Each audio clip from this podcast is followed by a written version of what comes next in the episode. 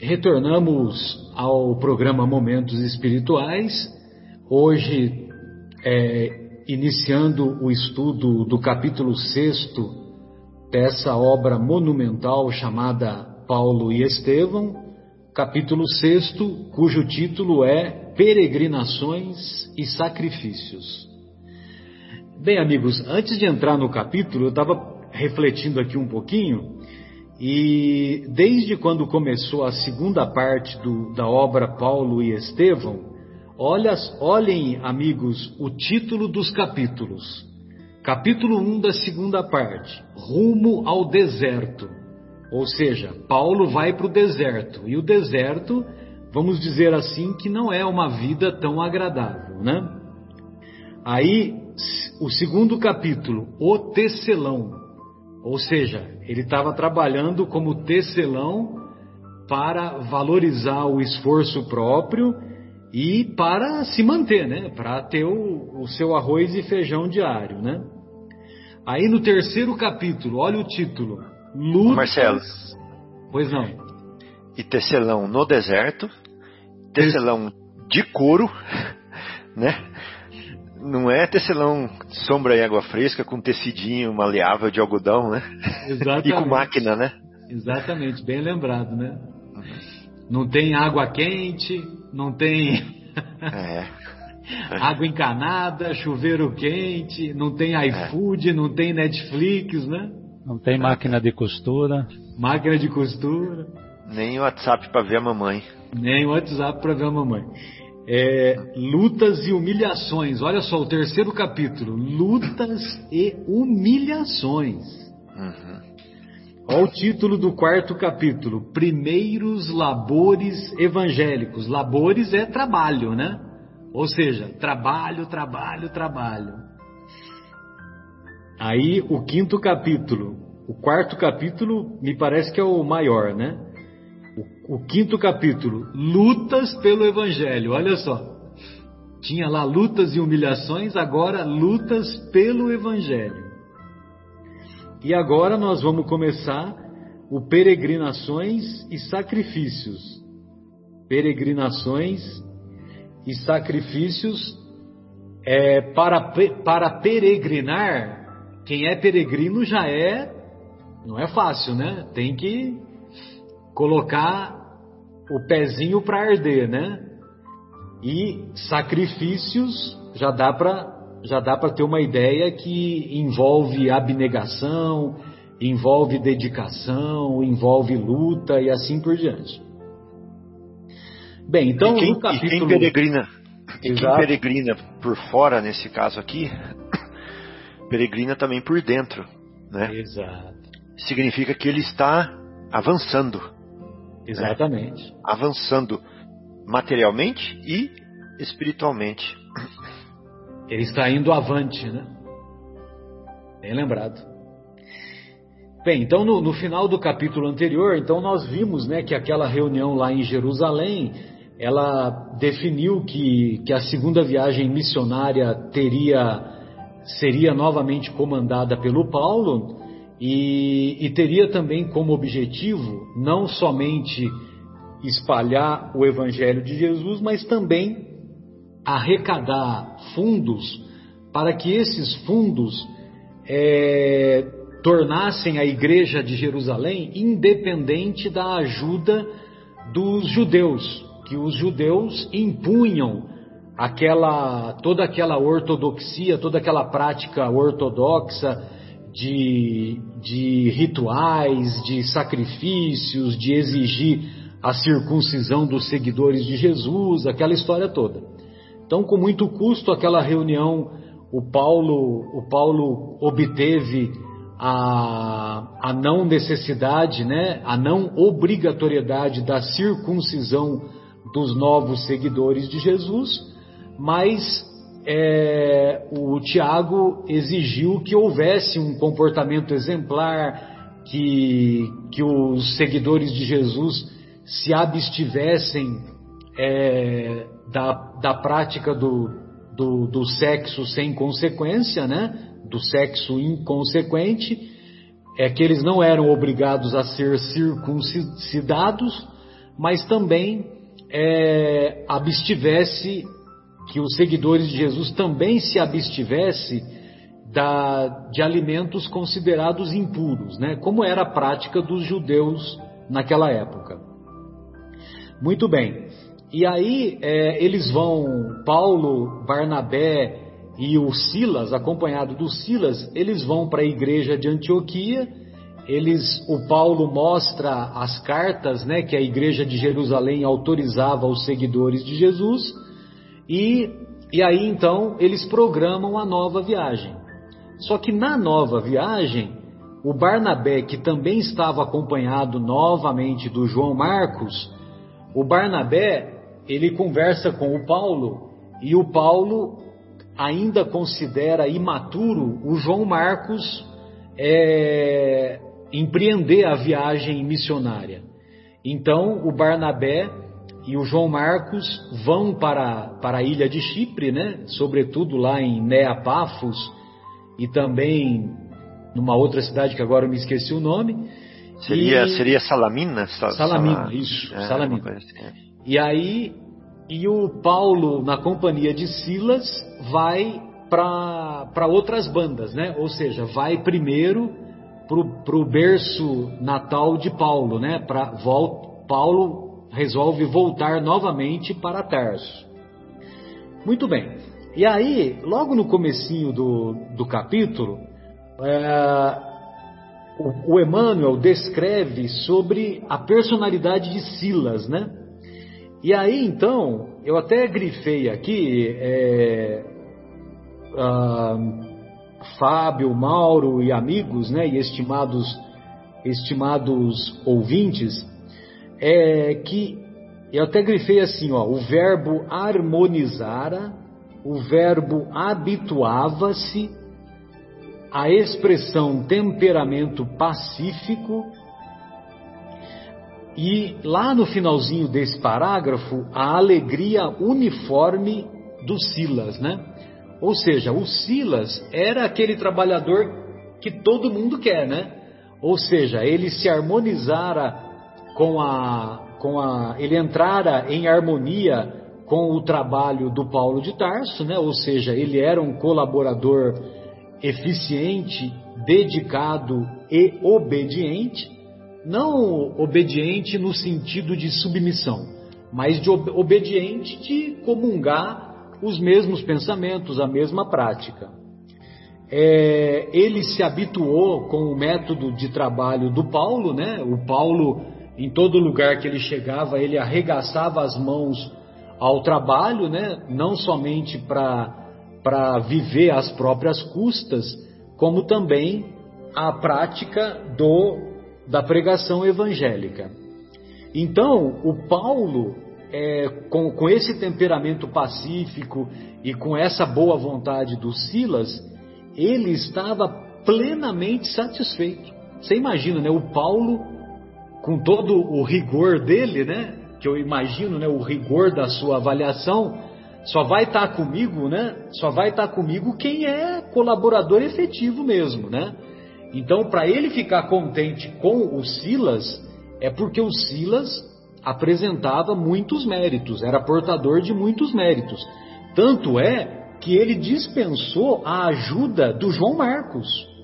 E o João Marcos era sobrinho do Pedro. E Pedro era somente o apóstolo, um dos apóstolos preferidos, né? Preferidos entre aspas de Jesus, né? Ou é, um dos apóstolos que mais se sobressaíram, né? Vamos dizer assim. Então, quer dizer, para o Paulo é, ficar contente com a colaboração do Silas é porque o Silas não era pouca porcaria, não, viu? O Silas era muita, era muito efetivo, era muito bom.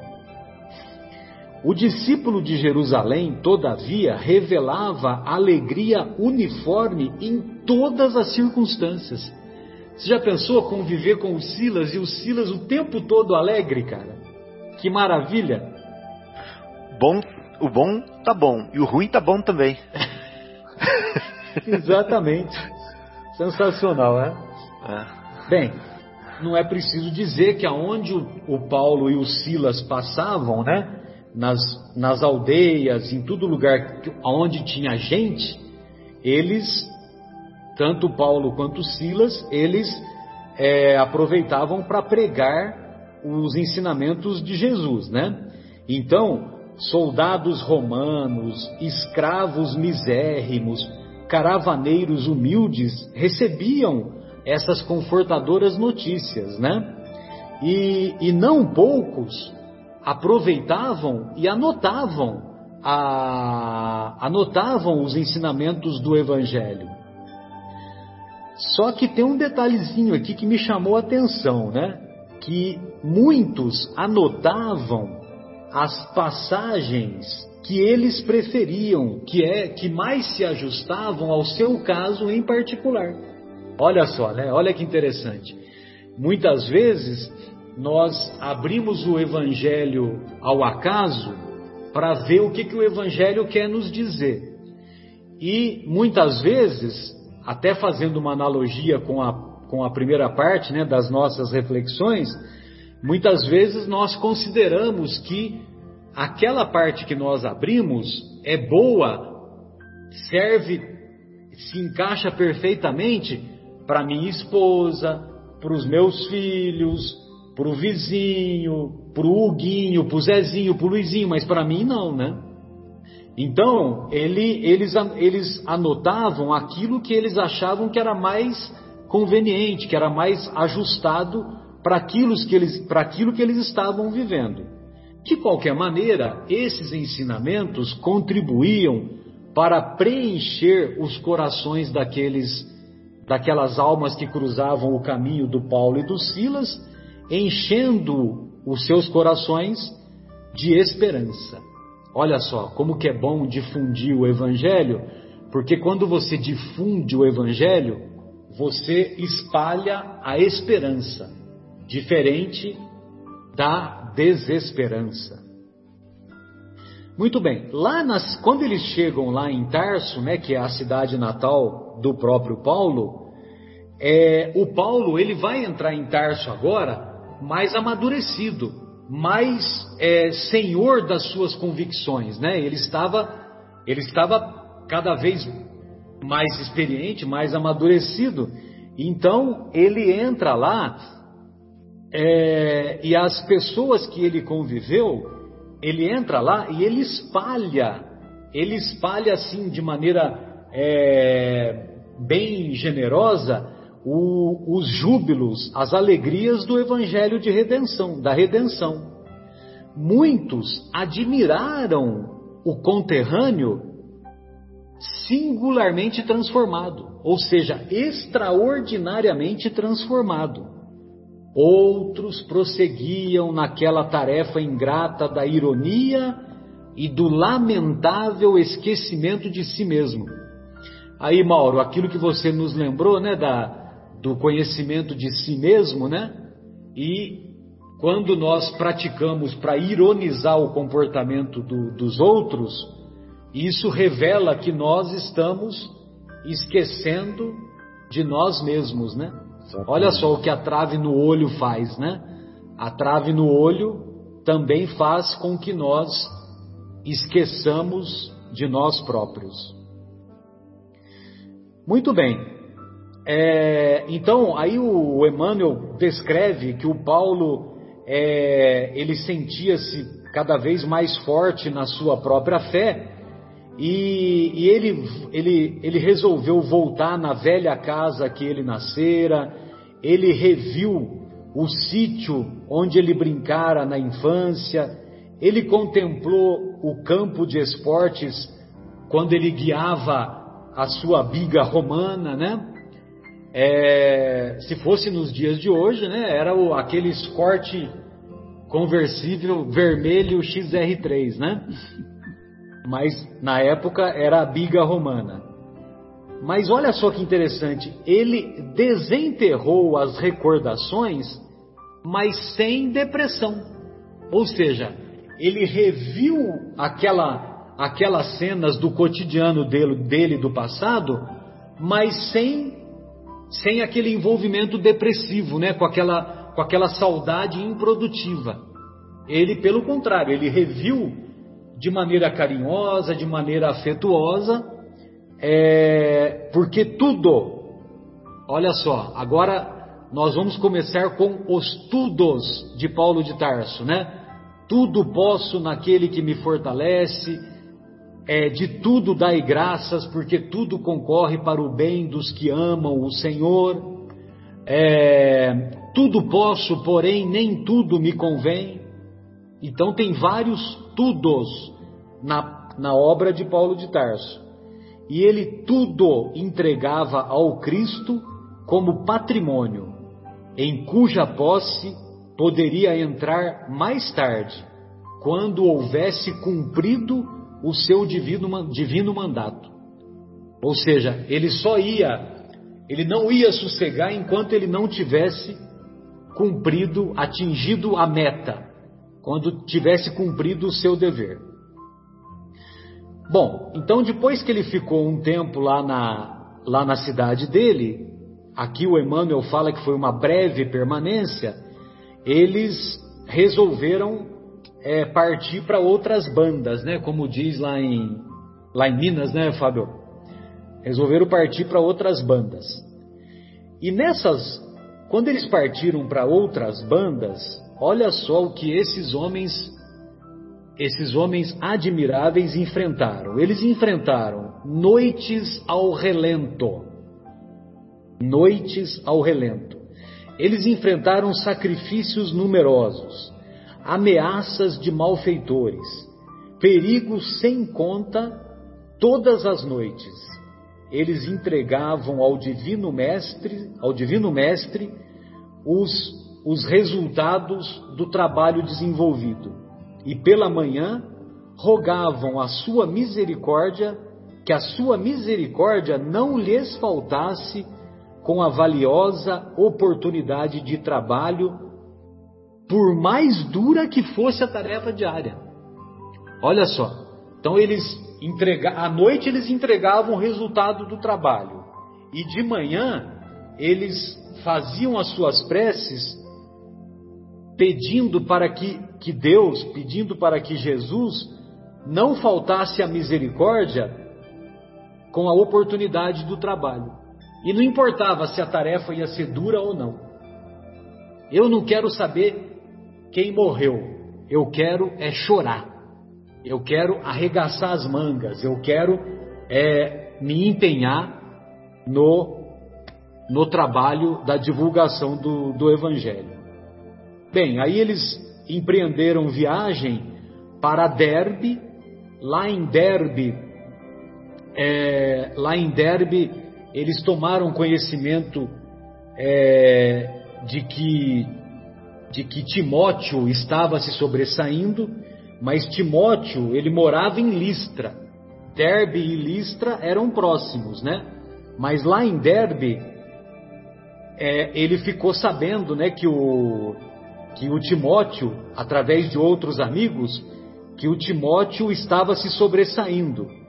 É, então, é, ele soubera enriquecer de maneira prodigiosa os conhecimentos adquiridos pelo adquiridos é, pelo Evangelho que foi passado pelo Paulo lá na primeira viagem.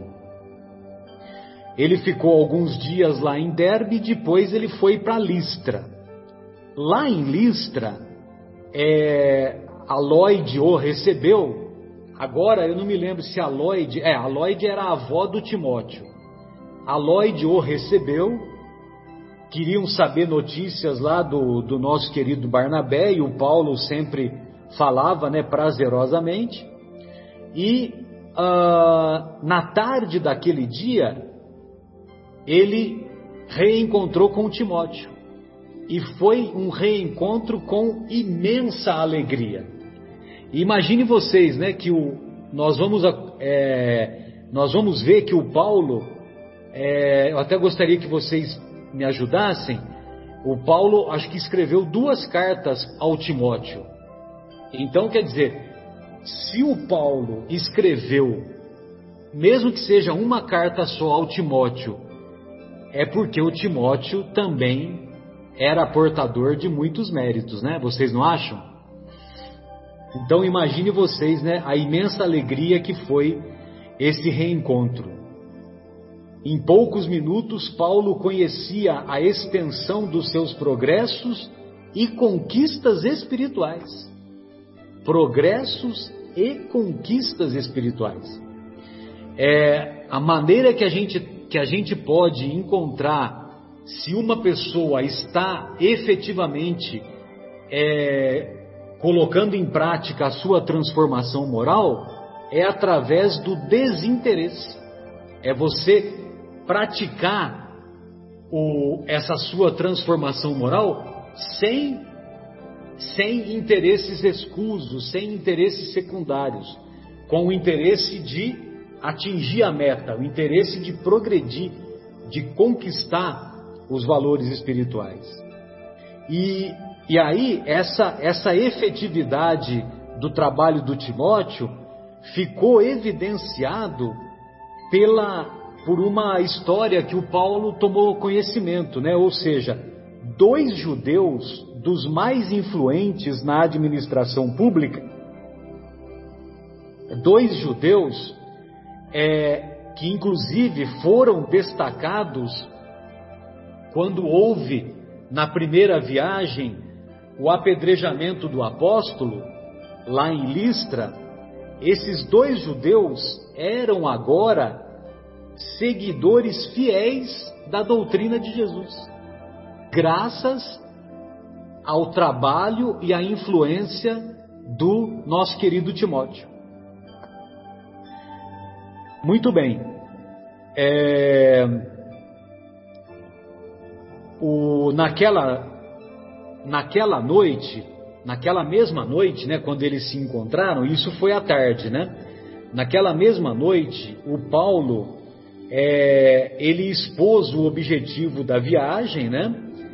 É, que o objetivo da viagem não era apenas a difusão do evangelho, mas também a, arrecada, a arrecadação de fundos para que, esses, para que esse dinheiro arrecadado fosse enviado para a igreja de Jerusalém.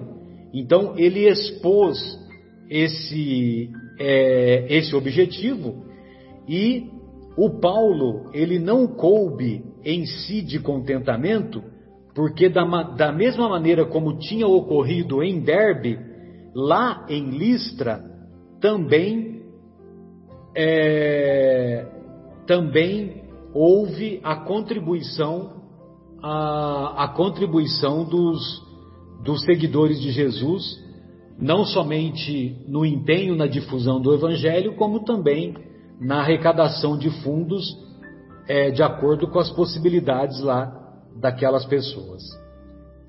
Muito bem, então agora eu vou. Eu já posso passar para você, Mauro? Ou é, ou é ainda, ah. ou é ainda um pouquinho depois? É, um pouquinho depois, mas tudo ah, sim, bem. isso mesmo, desculpe. É... Bem, aí, já me lembrei, aí o, o, alguns, algum tempo depois, aproveitando a passagem por Listra, a Lloyd e a Eunice, elas confidenciam ao Paulo o, o desejo delas de irem para a Grécia, é, que lá tinham uns parentes do, do, do, do antigo marido da Eunice, é, que a, a, Eunice era viúva, né? E, e aí então, ela, a Lloyd manifesta o desejo de que como ela, velhinha, e a filha iriam lá para a Grécia, né? Não fala exatamente qual o local, é, mas como elas, como ela, o desejo delas era ir para a Grécia, é, se o apóstolo se importava de, de permitir que o, que, o, que o Timóteo acompanhasse o Paulo. Entendeu?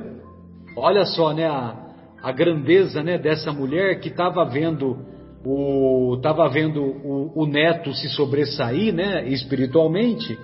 Então ela queria que o Timóteo aproveitasse esse momento, né, lá, que, já que o Paulo era exercia uma, uma autoridade moral muito acentuada, então o Timóteo ele poderia aprender mais e desenvolver-se espiritualmente mais na companhia do Paulo. Não é preciso dizer que o Paulo concordou e de bom grado, né? Então imagine vocês agora, o Paulo na companhia de Silas, que já era uma pessoa que arregaçava as mangas, de boa vontade e com, com grandes valores espirituais, e agora eles empreenderiam, continuariam a viagem na companhia de Timóteo, que também houvera, houvera adquirido é, tantas conquistas espirituais. E agora sim, Mauro, agora eu passo a bola para você. Ok, como, gente. Como se dão os acontecimentos e aquilo vezes, que você separou. Interessante a gente ver o cuidado da avó e da mãe com o filho, né? Mesmo o filho já tendo uma certa independência, trabalhado na divulgação do evangelho, mas como elas vão para longe, né? Vão para a Grécia, elas pedem para que ele fique, de certa forma, sob os cuidados de Paulo, né? Então, ela quer que alguém cuida do filhinho e do netinho. Então, é, como ela pede para que Paulo fique com Timóteo, né? O Paulo aceita de bom grado e, e prazerosamente, porque ele sabia que o Timóteo era de grande valia no trabalho que ele teria pela frente. Ele tinha noção das dificuldades que futuramente ele iria empreender na tarefa, né? E que o Timóteo poderia ser de grande utilidade. Então, na véspera de, de eles partirem, né? Para a nova jornada, o Silas dá uma sugestão para o Paulo, que pô, o Timóteo vem com a gente, e é importante que ele seja circuncisado, porque o, Silas estava prevendo que poderiam ter dificuldade pela frente, uma vez que o trabalho de divulgação do Evangelho não era só para gentios. Eles iriam encontrar israelitas, judeus pela frente, né? Que também iam necessitar da, das palavras de Jesus, do Evangelho, e lembra também a Paulo os problemas que, que aconteceram lá com o Tiago, né? Lá em, em Jerusalém.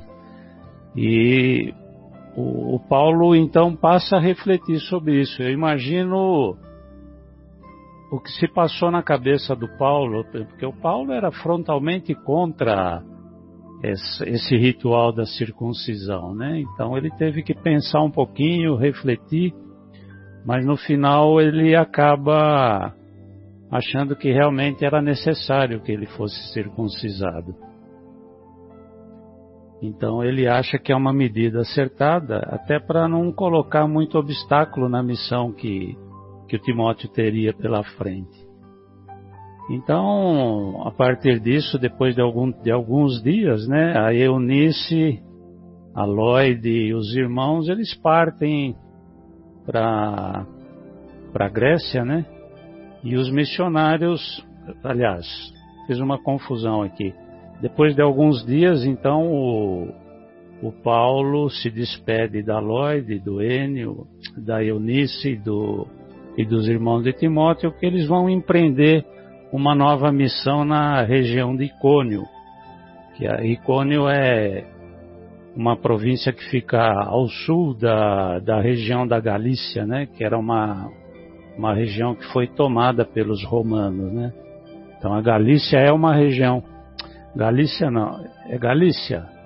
É Galícia. Eu acho que não é Galícia, porque Galícia é lá na Península Ibérica, né? Eu acho que é outro nome. É... Bom, daqui a pouco, daqui é... a pouco eu dou uma Galácia. olhadinha. Galácia, oh, Galácia, Galácia, Galácia. Achei já. É. é eu... Galácia, Pisídia, Panfilha, é. Icônia. Troquei uma letrinha aí, Galícia com é. Galácia, Galácia. Tá certo, tá ótimo. Você, você, o seu inconsciente se, lembrou, se recordou da, de encarnações anteriores ali na Galícia. Pode perto ser, de onde está a nossa querida Adriana, o nosso querido Bruno, né? Isso. Talvez seja uma saudade que nem o pessoal de Capela teve do seu planeta, né? Ah, exato. Pode ser que eu passei por lá algum dia. Não é difícil. Então, no, nessa jornada que eles empreendem aí em direção de Icônio, né?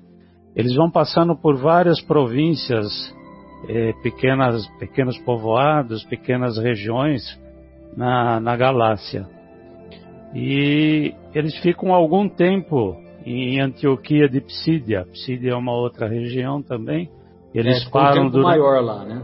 Ficam durante algum tempo até para para fazerem alguns recursos, né?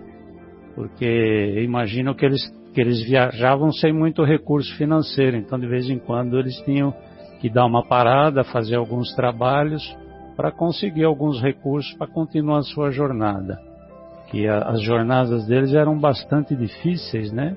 Mormente a pé, então eles tinham que parar um tempo em algum lugar para se recompor fisicamente e para trabalhar um pouquinho para ganhar o seu sustento.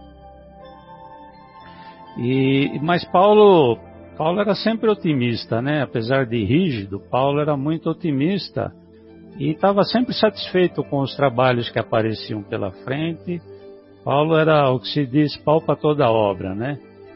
E, e, ele mesmo na ausência do Barnabé, o Barnabé está em outra jornada, né? E Paulo é, sempre satisfeito, alegre, e, e mesmo porque ele via que, mesmo porque o Paulo eu vejo assim, ele sempre, apesar de todo o rigor, de toda a força espiritual que ele tinha, ele tinha no Barnabé assim um, um companheiro em que ele podia se apoiar em, quando as coisas estavam difíceis, né?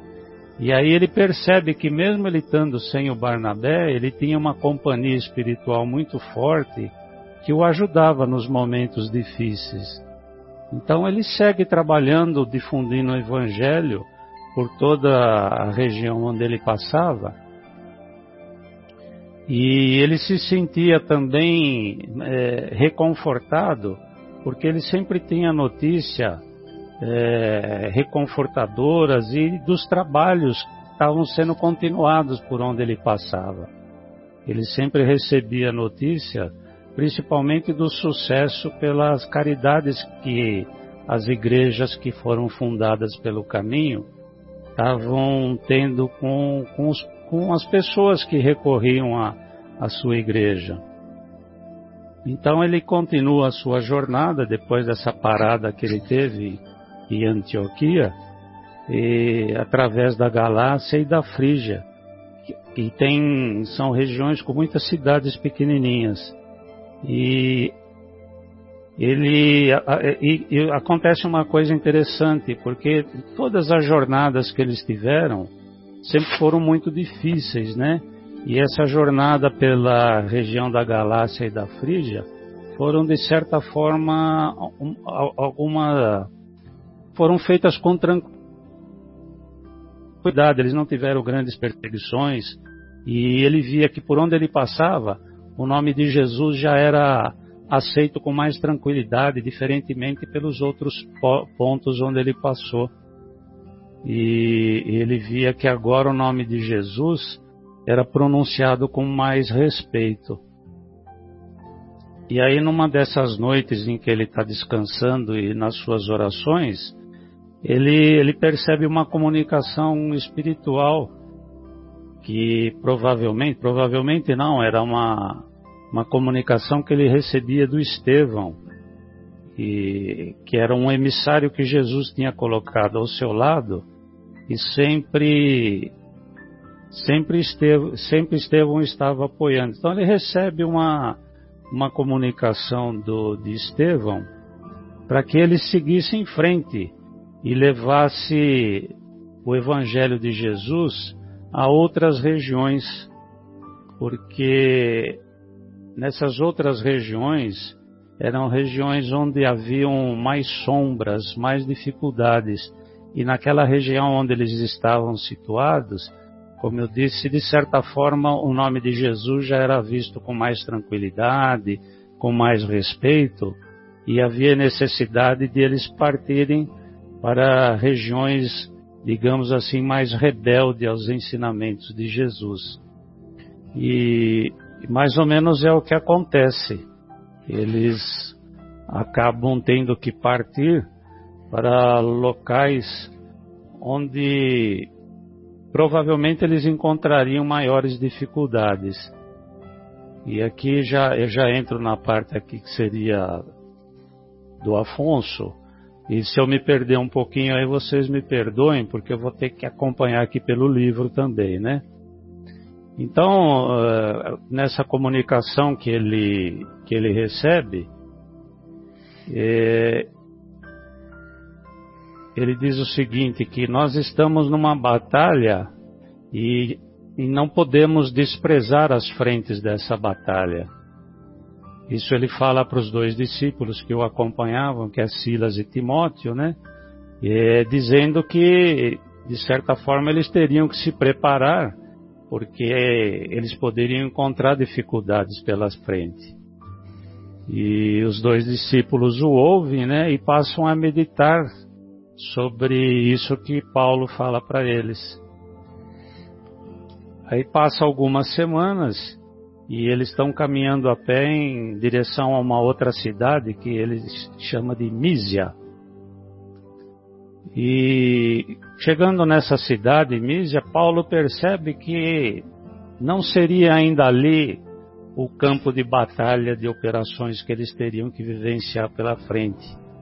E aí ele pensa se, em se dirigir para uma outra cidade, é a cidade de Bitínia. Mas aí ele, ele recebe uma nova comunicação, sugerindo que ele se encaminhe para um outro lugar, que ele mude o seu trajeto. E novamente ele interpreta essa, essa sugestão como uma como o Espírito de Jesus falando para ele, né? Mas a gente infere aqui que novamente é Estevão que está ao seu lado e lhe mostrando que o caminho não é por ali, que ele deve ir para outro lugar, para uma região que é chamada de Troade. E Paulo segue para essa região conforme a intuição que ele teve. E quando ele chega no, no destino, eles procuram uma, uma hospedaria para descanso. E chegando lá nessa hospedaria, Paulo tem mais uma visão e ele vê um macedônio trajado com é, roupas características, né? E nessa visão ele ele tem uma intuição dizendo assim para ele: vem e ajuda-nos. Tá, tá bem relacionado com a visão anterior que ele tem, com a comunicação anterior que ele tem de Estevão, dizendo que eles precisariam procurar outros lugares onde houvessem mais sombras a serem iluminadas. Então, é, aí ele tem essa visão de um macedônio pedindo ajuda. E ele interpreta isso como uma ordem de Jesus para os novos encargos que ele vai ter pela frente. E isso foi durante a noite, numa, quando ele estava orando, que ele teve essa intuição ou, e essa visão. Na manhã seguinte, ele, ao acordar, ele coloca essa visão que ele teve os seus companheiros de viagem e eles resolvem fazer essa viagem que é pelo mar e em direção a essa cidade de Troade. Eles, como, como sempre, eles nunca têm muitos recursos à sua disposição, mas ele dizia aos, aos seus lutas amigos... Lutas e sacrifícios, né? Lutas e sacrifícios. E aí ele diz assim que o mestre não facultará para eles o necessário. Paulo é, é otimista, né? Ele não se derruba facilmente. Ele pode estar em dificuldade, mas ele fala assim: Jesus não vai me deixar na mão. E então Silas e Timóteo não tem outra, outra atitude senão ficar quieto respeitosamente, né? É interessante que, que Emmanuel coloca assim essa frase, né? Silas e Timóteo calam-se respeitosamente. Ou seja, o chefe falou, nós temos que temos que encarar isso pela frente, né? Mas é pela autoridade moral, né? Que ele exercia, né? É, Exatamente. Não tem dúvida. Não, não é questão de submissão, né? O, uma submissão cega, né, Mauro? É verdade. Era, era o respeito pela capacidade, pela força, né? Que Paulo tinha. E, bom, aí eles estão nesse local e Paulo resolve dar uma saída para olhar a região. E quem que ele encontra de repente? Quem foi quem que foi, apareceu? Quem aparece de repente, né? Ele encontra Lucas. Olha só que interessante, né? E tão longe assim, de repente, do nada ele encontra o Lucas. Parece que alguém colocou o Lucas no caminho dele, né? Aí ele ele chega próximo, bate no ombro do, do Lucas e dá um abraço carinhoso em Lucas. E eles abraçam-se alegremente. Então o, o pregador né, do Evangelho, que é, que é Paulo, apresenta o médico aos seus companheiros e fala, fala para eles o objetivo da, da sua excursão pela região. É, Lucas, entretanto, fala para ele que ele está encarregado há dois anos de serviços médicos a bordo de uma embarcação que estava lá ancorada. E olha o que Paulo fala para ele, né? Que o Paulo já está querendo que Lucas entre também no, no serviço do Cristo, na divulgação do Evangelho, né? E então Paulo, quando ele encontra Lucas, aí ele fala uma coisa que é interessante, que deixa, deixa eu procurar aqui. É, Estou certo que o Senhor nos enviará os recursos necessários. Precisamos transportar-nos à Macedônia. Mas tem uma parte aqui que eu, eu me perdi um pouquinho, mas que é, quando Lucas fala para ele, se eu tiver errado, vocês me corrijam, que eu estou lembrando do que eu li da outra vez, que ele fala que é mais importante ser médico de almas do que médico do corpo. É, é, é logo em seguida, eu acho que é, é a parte do, do, do, Fábio, né, Fábio? Uhum. É a parte do Fábio, daqui a pouquinho vai que vai ter isso daí. Tanto é que tem um, tem um, um livro né, que é assinado pela pela Taylor Caldwell, que é médico de homens e de almas, né? Isso. Bom, então, então voltando um pouquinho aqui, Paulo fala para ele que eles estão em dificuldades para ir até a Macedônia, né? E dificuldades monetárias, que eles estão sem tá dinheiro. Sem grana. Tá, tamo duro. E aí o Lucas fala para ele para ele não se preocupar. Ele tinha os seus vencimentos, né? E a gente pode ser companheiro de viagem e eu vou pagar tudo para vocês com satisfação. E aí continuaram conversando sobre as conquistas que ele teve pelo caminho. E aí eu vou deixar para o Fábio ver se ele Perfeito. completa um pouquinho melhor do que eu aí. Que isso, imagina, é isso aí mesmo. Maravilha. É. Ô Fábio, um pouquinho antes, só, só para fazer uma, uma referência aqui, né, naquela passagem que ele teve a, a que, que, ele considerava que era o Espírito de Jesus, né, e que o Mauro lembrou que na verdade era o Estevão mesmo, né, que o inspirava na trajetória. Se bem que Estevão e Jesus é praticamente a mesma coisa, né, porque o Estevão ele pertencia às esferas espirituais, se não esferas espirituais de Jesus, mais próximas a Jesus, né? Então, o Estevão é que fazia o meio-campo entre Jesus e Paulo, né? E, e aí, é, então você vai encontrar lá no chamado para, para a Macedônia, e tá bem, tá bem do jeito que o, que o Emmanuel coloca, né? No Atos dos Apóstolos, né?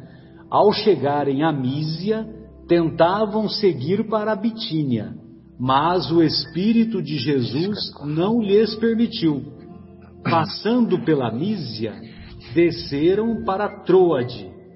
Numa visão durante a noite, tornou-se visível para Paulo um varão da Macedônia que estava de pé, rogando-lhe e dizendo: Ao atravessar a Macedônia, socorre-nos.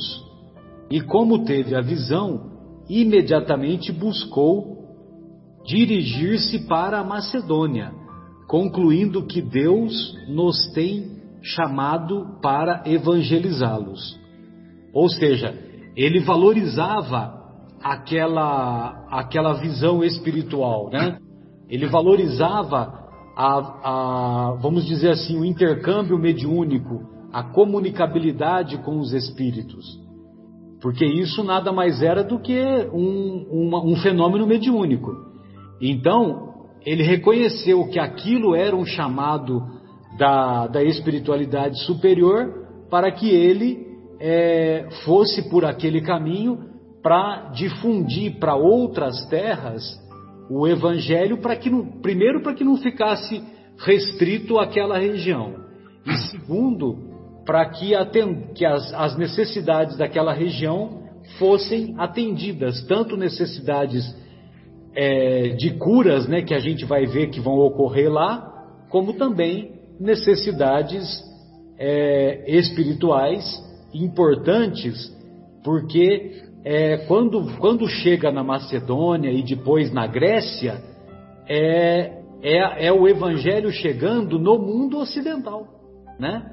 Mais tarde vai para vai para é, para Roma, né? Para o Império, para onde estava a capital do Império Romano, né? Desculpe, o Fábio, só essa Não, colocação que eu gostaria de acrescentar. A sua colocação foi uma introdução para o que eu queria falar. Não, não. Porque é incrível. Porque olhando aqui no mapa, quando ele sobe de é, Antioquia, de Pisídia, ele sobe em direção norte. Se ele for para a direita, ele vai para Bitínia. E se ele for para a esquerda, ele vai para Mísia, que são regiões opostas. Ele estava no meio das duas.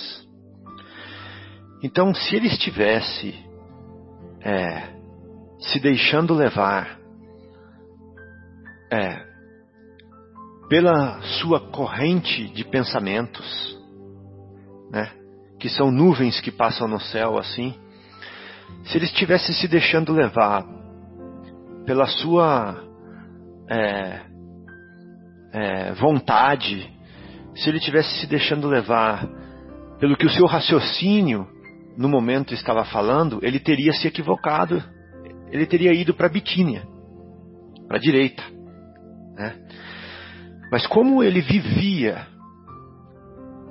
de coração aberto, de consciência plena, fazendo aquele tipo de prece que a gente viu à noite, aquele tipo de prece que a gente viu de manhã, aquela conexão, aquela entrega, aquela tudo, tudo, tudo. Lembra que você falou, Marcelo? Tudo, tudo é o Cristo, né? Tudo é Deus. Tudo é maravilha, tudo é lindo. Então, é porque a consciência dele estava vislumbrando o tudo, o abundante, a fonte, né? não estava mais limitado no que é passageiro. Ele estava ampliadíssimo a, a, sua, a sua visão espiritual. Então, aí você falou assim, porque eu te falei que é a introdução que você fez, né? Você falou assim, então foi uma mediunidade. Quando ele viu, né? Ele teve aquela visão daquela pessoa vestido a caráter, né? É, macedônico. E, e que mediunidade é essa? não é uma mediunidade de mandato mediúnico, não é uma mediunidade outorgada. Essa é a mediunidade que é natural, é a mediunidade daquele que se espiritualizou, daquele que parou de ver a nuvem do céu e achar que a nuvem é ele. A nuvem é uma coisa que passa, mas eu sou mais do que isso, né? Eu sou, eu vejo as coisas. Então ele, ele começou a ver, ele começou a ver. E ele começou a ver além das formas, ele começou a ver além é, do que é transitório, ele começou a ver além do que é fugaz, vulgar. E aí ele viu a essência, ele escutou Estevão, ele viu a imagem que provavelmente Estevão é, pintou para ele, né? E aí ele tomou a decisão de ir para o Ocidente, para o Ocidente e deslumbrar e, e, é, e deslumbrar o Ocidente né, com a mensagem é, do Cristo. Mas interessante que ele está na Ásia, né? e quando falou que ele estava na Ásia, eu pensei assim, poxa, mas lá é Oriente Médio, lá não é Ásia. mas agora vendo no mapa que aquela região chamava Ásia, de fato, uma região enorme, grande, que abrangia né, a Misi, a Mísia, a Bitine, chamava Ásia. Bom, então ele foi para Troade, né? Ele foi para Troade. E por que que essa imagem, e por que que esse ser que estava em nome do Cristo guiando ele, né, que era o Estevão, queria que ele fosse para Troade? Porque estava reservando uma surpresa muito grande para ele. Ele ia encontrar com Lucas, né? E aí, como diria o filme Matrix, The Matrix, ele fala assim: é, onde você vê coincidência, eu vejo providência. Né? então a providência fez com que ele encontrasse o Lucas, que de fato estava indo para a Macedônia. Né? Ele ia parar, passar numa ilha primeiro no caminho, né? E depois da ilha ele chegava onde? Justamente na Macedônia, que era a imagem que ele tinha visto, né? Que Estevão provavelmente plasmou para ele na consciência dele, né? Então ele chega, bate no ombro do Lucas, como Mauro contou, né? E é uma, imagina, duas almas afins dessa hierarquia se encontrando, imagina, é uma alegria indescritível talvez para nós, né? É uma, uma alegria indescritível. Mas o mais interessante ali é que é o seguinte, ele muda o rumo da vida do Lucas.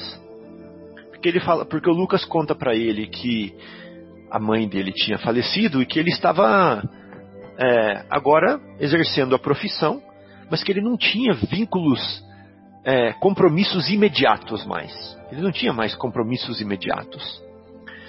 Então o Paulo fala para ele assim: Ora, Lucas, se te encontras sem compromissos imediatos, ou seja, você não tem que cuidar da sua mamãe, você não tem que cuidar do seu filhinho, você não tem que cuidar do seu marido, do seu avô que está doente, você não tem que né, é, tocar essa casa espírita que está nas suas mãos, você não tem que é, fazer essa, terminar essa missão que você começou. Se você não tem compromisso imediato, por que não te dedicas inteiramente aos trabalhos do Mestre Divino? Olha o convite. Aí a pergunta produziu emoção no médico e, e, e soou como uma revelação. Da mesma forma que para Paulo, ver aquele é, macedônico foi uma revelação de que ele tinha que ir para lá para o Ocidente, para Lucas foi a mesma coisa. Ah, não, agora você tocou no ponto. Isso foi uma revelação para mim. Então você quer saber? Eu vou com você, né? Eu vou com você. Mas antes Paulo falou assim para ele: quem foi Jesus? Não, porque ele falou assim para Jesus. É, desculpa, falou assim para Paulo. Mas eu tenho a minha profissão, né? Eu sou médico, eu tenho a minha profissão para cuidar. Aí fala assim, Paulo fala assim para ele: Mas quem foi Jesus se não o divino médico do mundo inteiro? Você está cuidando de um navio agora. E você está cuidando de corpos que vão perecer. Quem foi Jesus senão um médico divino do mundo inteiro? Até agora, Lucas, tens curado corpos que de qualquer modo, cedo ou tarde, hão de perecer. Tratar do espírito não seria um esforço mais justo? Com isso, não quero dizer que se deva desprezar a medicina propriamente do mundo. No entanto, essa tarefa ficaria para aqueles que ainda não possuem os valores espirituais que trazes contigo. Uau! É. Deixe os mortos cuidar dos mortos. Sempre acreditei que a medicina do corpo é um conjunto de experiências sagradas, de que o homem não poderá prescindir até que se resolva a fazer a experiência divina e imutável. Não é mais da forma, é imutável agora. Da cura espiritual. Então tá aí. Marcelo já adiantou, agora eu vou fechar. Médico de homens e de almas. É esse parágrafo aí que fala isso, né? Então Lucas meditou seriamente nessas palavras e replicou: Tens razão. Aí Paulo pergunta para ele assim: Vamos para Macedônia? né? Irei contigo, concluiu Lucas. Então, entre os quatro discípulos do Cristo houve enorme júbilo. E eu não consigo imaginar que tipo de júbilo é esse ainda. Não consigo imaginar que tipo de júbilo é esse. Com certeza é algum tipo de júbilo que nós ainda não, não vivenciamos. Né? Porque imagina quatro almas desse calibre, desse porte, se regozijando nas tramas né, transitórias rumo a uma tarefa que vai marcar a humanidade. Deve ser uma coisa é, indescritível, né? Com certeza. Então, no dia seguinte, a missão navegava para Samotrácia, que é para onde Lucas já estava indo mesmo, né, em direção à Macedônia. E Lucas, então, ele a bordo, né, ele pediu licença, né, do seu do seu cargo, para ele é, exercer a medicina espiritual junto com os outros três amigos. E durante a viagem, eu gostei dessa frase que falava assim: as menores margens eram grandes temas evangélicos no seu raciocínio superior. Margem no sentido de, é, como a gente fala assim, deu margem para esse assunto, né? deu margem para essa conclusão. Ou seja, os menores tópicos os menores é, nuances do que eles estavam falando eram grandes temas evangélicos. Porque ele conseguia extrair, já como Jesus fazia, de ver a viúva colocar o óvulo lá no gasofilácio, né? De ver as pessoas tomarem os primeiros lugares lá é, na sinagoga, de ver as coisas é, da circunstância e tirar dali grandes lições imortais. E o Paulo fazia isso já também. Porque ele tinha um raciocínio superior. Então ele extraía temas, é, temas evangélicos das menores margens. Isso é que é fazer o assunto ficar edificante, né? Até o comandante romano ouvia-o prazerosamente, né? Foi nessas viagens que Paulo de Tarso travou relações com um grande círculo de simpatizantes do Evangelho, conquistando numerosos amigos citados nas futuras epístolas. Muito relevante isso daqui também. E quando eles chegaram lá em Neápolis, né, já em território macedônico, Paulo então falou o seguinte: olha, nós vamos para Tessalônica, né?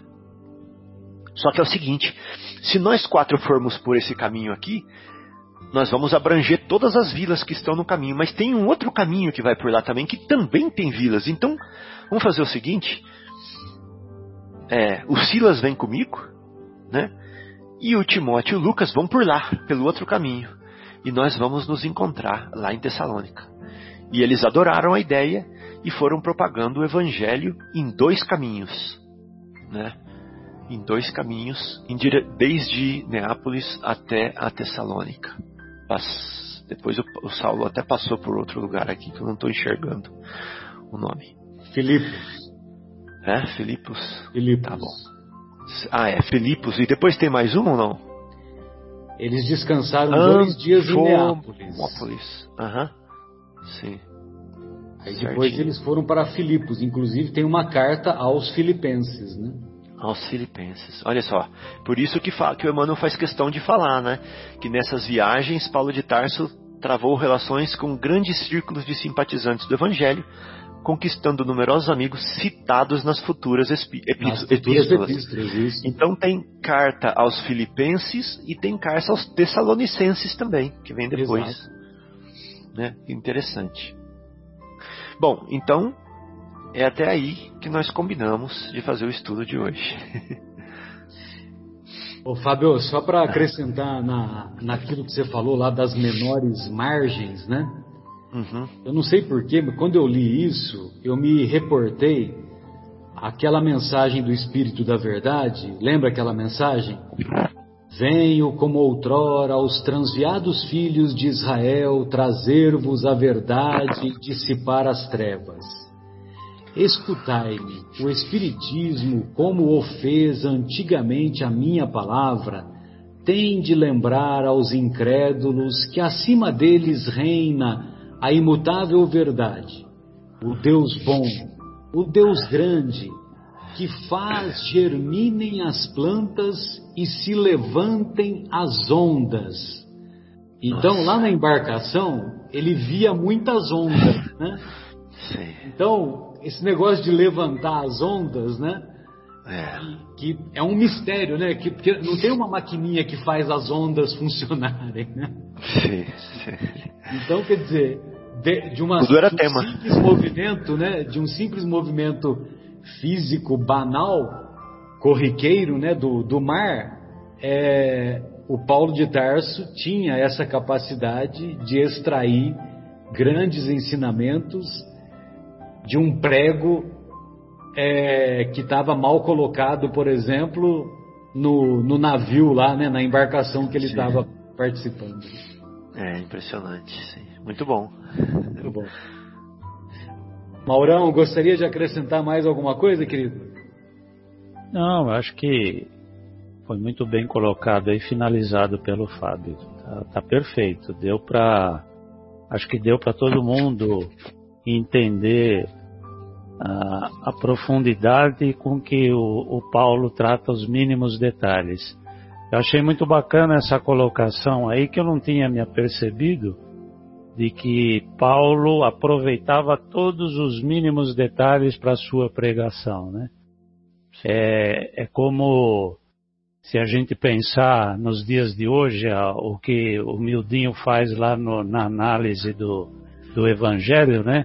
Cada palavra da, de um versículo é, é possível se expandir e tirar uma lição enorme que pode levar horas de análise, né?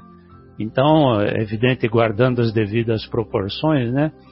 É, era isso que Paulo fazia. Ele aproveitava qualquer situação, qualquer circunstância que acontecia dentro do navio para extrair ensinamentos e mais do que extrair ensinamentos, né? Passar esse ensinamento para todo mundo que estava naquele navio, né?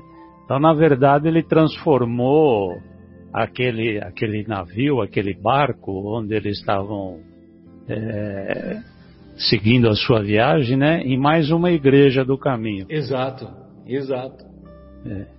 Ele, ele não desperdiçava a oportunidade, né? Exato. Então ele aproveitou aquela passagem ali e aquele, aquele navio transformou-se em mais uma cidade percorrida por ele. Né? Exato. E como, como, Jesus fazia, né? Jesus também não, não, não desperdiçava nenhuma oportunidade Exato. de ensinamento. Né? Verdade. Muito legal. Muito bom, pessoal. Então, é, gostaria de deixar um, um abraço carinhoso aos estimados ouvintes e na próxima semana retornaremos com a continuação dos nossos estudos, desejando que esses estudos sejam úteis para a iluminação espiritual de cada um de nós que tanto se faz necessária. Um grande abraço a todos, até mais.